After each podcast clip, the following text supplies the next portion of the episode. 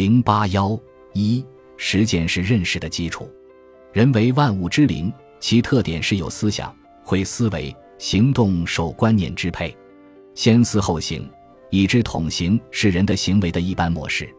但由此也容易产生错觉，以为认识是先于实践产生的，认识决定实践。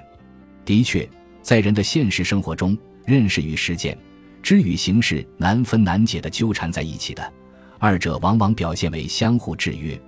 但是从根本上说，实践是认识的基础，实践决定认识，实践是认识发生的基础。要理解实践是认识的基础，首先要从认识的发生谈起。所谓认识的发生，不是指某一个具体认识的产生和形成，而是指人的认识能力从无到有的发生过程。马克思主义哲学从实践出发，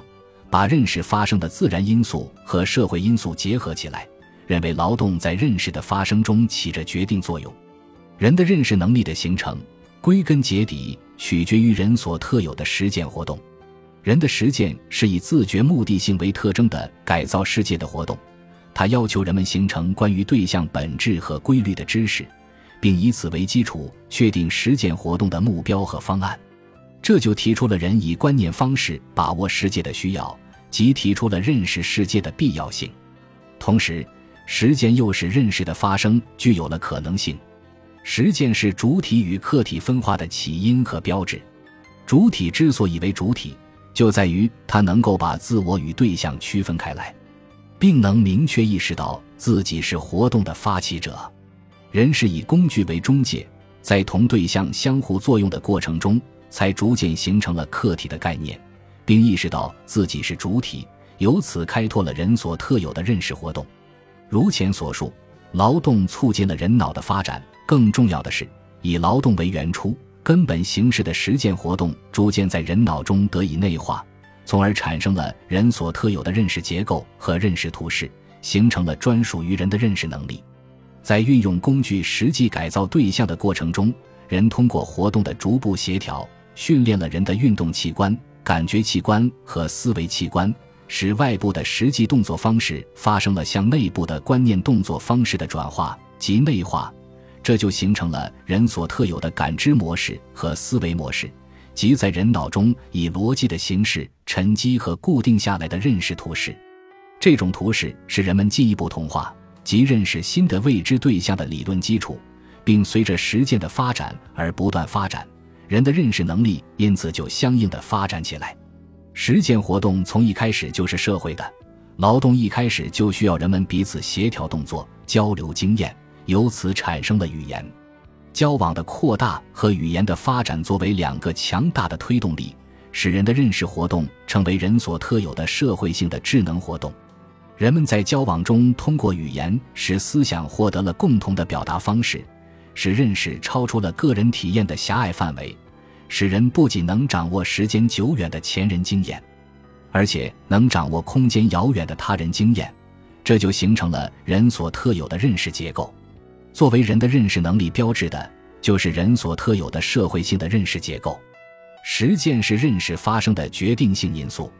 即使作为个体的人在出生后要由儿童的前认识水平发展为成人的认识水平。也要通过交往活动、实践活动这一根本途径。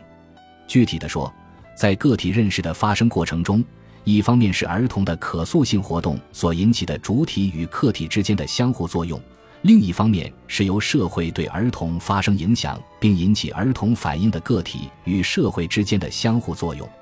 这两方面的相互作用交织在一起，不仅使儿童发生着由外部动作向内部动作的转化。而且发生着由个体性存在向社会性存在的转化，在这个过程中，儿童将初步形成的认知思维的结构运用于对象，使内部活动发生向外部活动的转化及对象化或外化。外化的结果又作为原因反过来影响思维结构的建构。儿童的认识能力就在这种内化与外化的双重建构中逐渐发生出来。儿童由此逐步成为成熟的认知与思维的主体，认识的个体发生和认识的种系发生之间存在着密切的联系。认识的个体发生以简略、概括、浓缩的形式再现认识的种系发生过程，犹如认识种系发生的缩影。这表明，认识的个体发生与认识的种系发生具有一种重演的关系。所谓重演，是指生物机体的个体发育与种系的原始发生之间，在过程上有一种相似、重复或再现的关系。由于这种重演，种系的基本特性和本质规定在个体的结构和功能中得以保存、巩固和再现，个体则由此获得与种系的相似性质和继承关系。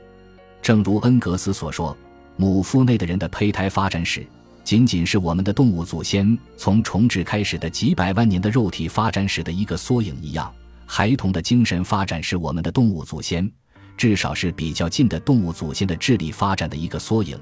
只是这个缩影更加简略一些罢了。认识的个体发生对认识种系发生的重演关系，表明了认识的种系发生对每一代个体认识的发生在方向和过程上的制约关系和决定作用。人类通过认识的种系发生和世代进化而形成的认识能力，以潜在的形式积淀在人类的遗传基因中，使每个个体在出生的时候就以先天遗传形式获得了认识发生的可能性。从而使认识个体发生不再需要像认识的种系发生那样经历漫长的历程，而只需较短的时间，并在一定的社会条件作用下走完认识发生的全过程。认识的个体发生并不单纯是儿童个体自身的行为，认识的个体发生过程自始至终体现着类与个体、社会与个人之间的矛盾和相互作用，是个体在为不断解决这些矛盾所从事的活动中实现的。